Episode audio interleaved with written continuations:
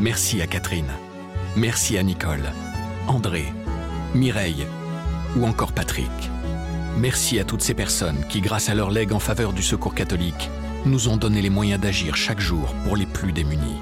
Sur la terre comme au ciel, continuez vous aussi le combat pour la fraternité en faisant à votre tour un leg au secours catholique. Demandez votre brochure leg auprès de Corinne en appelant le 0805 212 213 ou sur leg.secours-catholique.org. Pour moi, Bintou, elle est quelque part tout ce que je ne suis pas. Elle est musulmane, elle est maman, elle est noire. Et finalement, tout ce que je ne suis pas, dans le regard que je pose sur elle, va prendre une force immense. Tu vas chercher la... à manger d'abord? Je dois aller chercher ça, oui, à 15h30. Ça dure combien de temps, tu sais ou pas? La dernière fois, je suis partie depuis 15h jusqu'à 16h. Je suis quittée là-bas jusqu'à 17h. Tu vois T'es resté deux heures là-bas? Oui. Et t'avais froid en plus? Youssouf aussi, il était en train de pleurer. Je n'ai même pas du lait pour lui donner. Je n'ai rien pour lui donner, tu vois. Ah il oui, était très fatigué. Il était en train de pleurer là-bas, bien, mais... Oh non, il avait faim. Mhm. Fanny Chéroux est journaliste à La Croix l'Hebdo. Fin 2020, elle a choisi de raconter une nativité contemporaine afin de poser un autre regard sur Noël. Pendant dix jours, elle a rendu visite à Bintou, qui a mis au monde un enfant dans la plus grande précarité, sans père ni maison.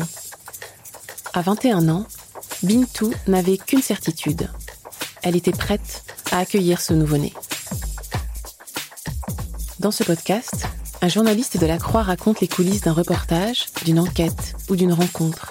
Ce qui s'est passé avant, comment il l'a vécu et comment l'histoire se poursuit. Vous écoutez la quatrième saison de L'envers du récit.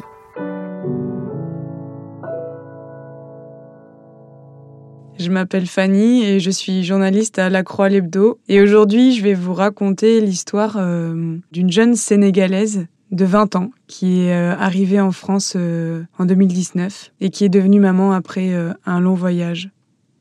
Pour ce Noël 2020, on voulait raconter avec la rédaction l'histoire d'une nativité, une nativité d'aujourd'hui. Alors on a beaucoup réfléchi avec l'ensemble de l'équipe. Et au début, euh, le projet était d'aller euh, à Port-Royal à Paris, qui est une maternité dont on a beaucoup entendu parler euh, au début de l'année dernière, parce que dans le même couloir, on pouvait voir des, Parisiennes, des, des jeunes femmes de milieux plus ou moins aisés, et d'autres femmes issues de l'immigration, parfois sans papier, vouées aussi à être mères. Et on s'était dit que tous ces destins mélangés pourraient être un magnifique récit. Compte tenu du Covid, euh, Port-Royal ne pouvait pas nous accueillir, et euh, ça aurait été euh, le cas de beaucoup de maternités auxquelles on aurait pu penser. Alors on s'est demandé ce qui était vraiment essentiel dans le message qu'on aurait voulu délivrer à travers ce récit. On s'est dit que c'était peut-être l'histoire d'une migrante.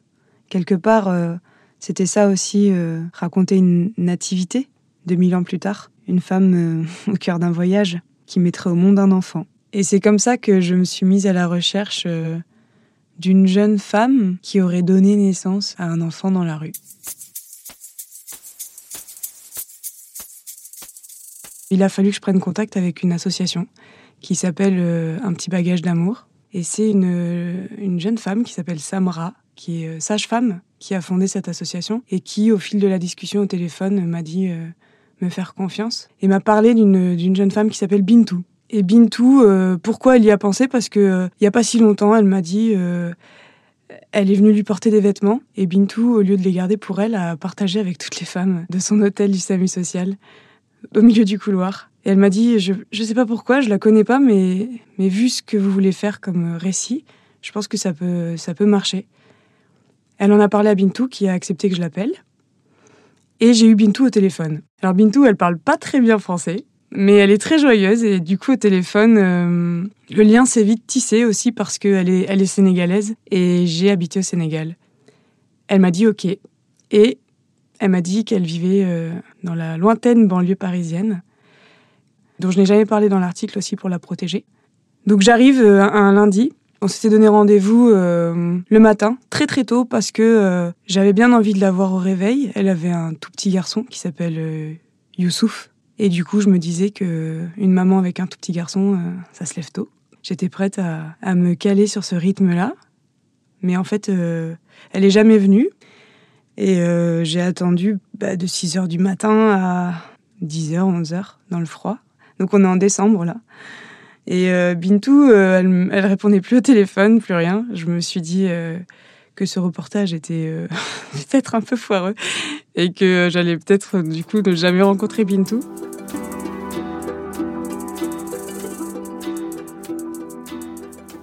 Je m'attendais à la voir arriver euh, par l'intérieur de l'hôtel du SAMU social où j'étais. Et en fait, elle est arrivée euh, par l'extérieur. Elle n'était pas du tout dans l'hôtel. Je vois euh, une jeune femme arriver avec une poussette. Magnifique. Jusque-là, j'avais entendu que le son de sa voix, mais elle avait un, un port de tête très élégant, très élancé, très souriante, très gênée aussi. Elle comprenait pas trop ce que je faisais là, je pense. Elle savait pas trop ce qui allait se passer non plus. On est entrés ensemble et j'ai dû me faire passer pour sa sage-femme parce que, contexte de Covid, je ne pouvais pas entrer dans ce lieu. J'arrive dans sa chambre et là, euh, je vois euh, un mur rouge, beaucoup de boiseries. Je m'attendais pas à un intérieur aussi beau. Usé mais beau. On s'est installé là pendant euh, des jours en fait. Moi, je pouvais pas dormir là, donc je dormais dans un Airbnb à côté, chez l'habitant, et je venais à pied. Je savais que chaque fois que j'entrais dans ce lieu, le temps était euh, précieux, parce que c'était toujours un peu de bluff pour rentrer. Et donc, euh, je devais vraiment profiter comme si c'était la dernière fois à chaque fois que j'y étais. Bintou euh, commence à, vivre en fait, comme si j'étais pas là. On parle comme de sœurs, la confiance s'installe. Pour moi, Bintou, elle est quelque part tout ce que je ne suis pas. Elle est musulmane, elle est maman, elle est noire, elle est étrangère. Et finalement, tout ce que je ne suis pas, dans le regard que je pose sur elle, va prendre une force immense. Et se tisse un moment de grande complicité et de proximité avec mon sujet, qui n'est jamais très évident à gérer, mais qui est un, un risque à prendre quand on veut écrire un, long récit sur une personne. Le soir, euh, je reprends mes notes de la journée, chaque soir. Et là, je réalise que, au fil des heures, au fil des jours, Bintou me, fait confiance et m'a fait part d'histoires euh, graves, dures. Son départ du Sénégal, précipité après la mort de son mari, qui était couturier, qui a été assassiné euh, au milieu des élections à Tambacounda, à l'est du Sénégal. Et hum, ce départ euh, à travers la Méditerranée, au hasard de rencontres, une arrivée en France où elle subit un viol et, et Youssouf, né de ce viol. C'est aussi le moment où je choisis euh, que l'article restera pudique sur certains aspects parce que la confidence est profonde, elle est immense. Et hum, cette confiance avec Bintou, elle s'installe euh, surtout au creux de, temps un peu mort. On a beaucoup regardé la télé. On s'est retrouvés euh, à parler de, de Dieu, de, de vêtements, de maquillage, de tout. Il faut juste savoir que à peu près euh, au bout de cinq jours, il y a une photographe qui est arrivée. Elle s'appelle Victorine et en fait, on avait toutes les trois à peu près le même âge quelque part. Bintou étant la plus jeune, une vingtaine d'années. Victorine, 25 ans, 27 ans par là, moi, 30 ans. Et donc, on s'est retrouvés trois jeunes femmes dans cette chambre. Vraiment entre femmes. Et là, le reportage a encore pris un autre, euh, un autre tournant. On a vécu euh, des moments très joyeux et je me souviens que Victorine, euh, au début, pour pas faire peur à Bintou, a posé son appareil photo euh, sur le meuble. Et finalement, c'est Bintou, en regardant Victorine, qui, qui cherchait à ce que Victorine récupère cet appareil pour la photographier. Elle a attendu que ce soit Bintou qui provoque la photo et pas l'inverse. C'était très délicat et tout s'est passé comme ça.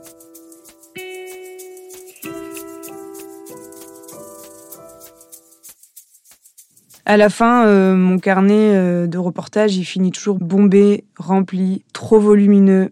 Et c'est avec ça que je rentre chez moi. En fait, quand tu rentres de reportage, tu retournes une deuxième fois dans l'histoire que tu as vécue au, moment de l'écriture. Tu retournes toutes tes pages, tu revois toutes ces scènes, tu mets de l'ordre. Et moi, je rentre euh, au cours du week-end avec toutes mes notes.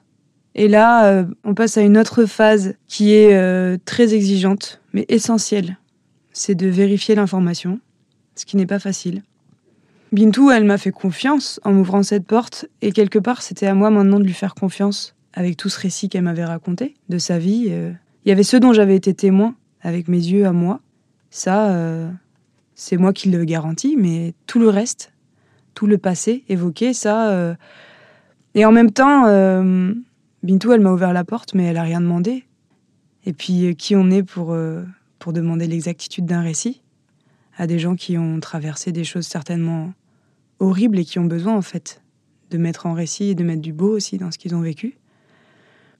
C'est vrai que j'ai appelé des amis au Sénégal pour euh, mieux comprendre cette histoire d'un couturier assassiné à Tambacounda, à l'est du Sénégal. Tout était vrai. Tout était vrai. J'ai aussi eu un, un acteur social qui accompagne Bintou. Elle avait accepté de me laisser son numéro de téléphone. Cet homme-là, il avait permis à Bintou euh, d'obtenir son statut de réfugié politique. Donc il avait toute son histoire. Et lui, pareil, il m'a confirmé ce statut, et il m'a confirmé beaucoup de choses. Et enfin, euh, il m'a fallu prendre du recul sur la, sur la question des migrants, en Ile-de-France en particulier. Et là, euh, ma solution a été d'interviewer la présidente du SAMU social pour éclairer l'article. On a toujours un peu le sentiment d'avoir fait les choses à l'envers quand euh, on fait une immersion longue et que après coup, on prend du recul sur tout ce qu'on a entendu. Mais quelque part, quand on a eu accès comme ça à l'intimité d'une personne, on est témoin d'une vérité. Je pense que la grande leçon de cette, euh, cette immersion, c'est cette notion de vérité. C'est qu'elle est toujours fragile et qu'elle est euh, à manipuler avec beaucoup de précaution.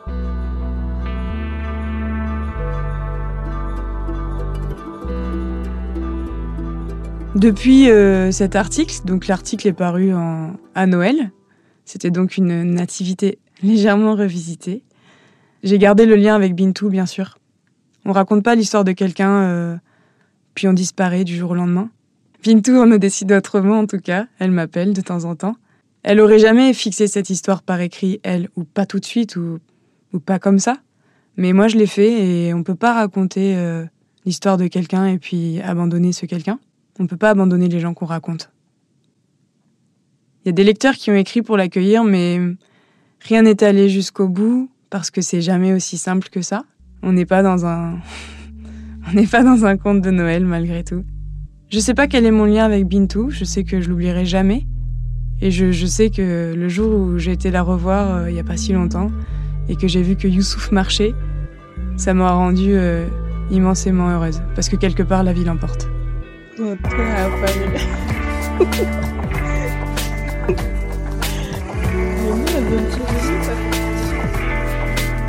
Et merci beaucoup, en tout cas, merci. Merci. Merci beaucoup, que Dieu te bénisse. Le récit de Fanny sur le parcours de Bintou est à retrouver sur le site et l'appli La Croix. Le lien est dans le texte de description qui accompagne ce podcast. L'envers du récit est une série originale du quotidien La Croix.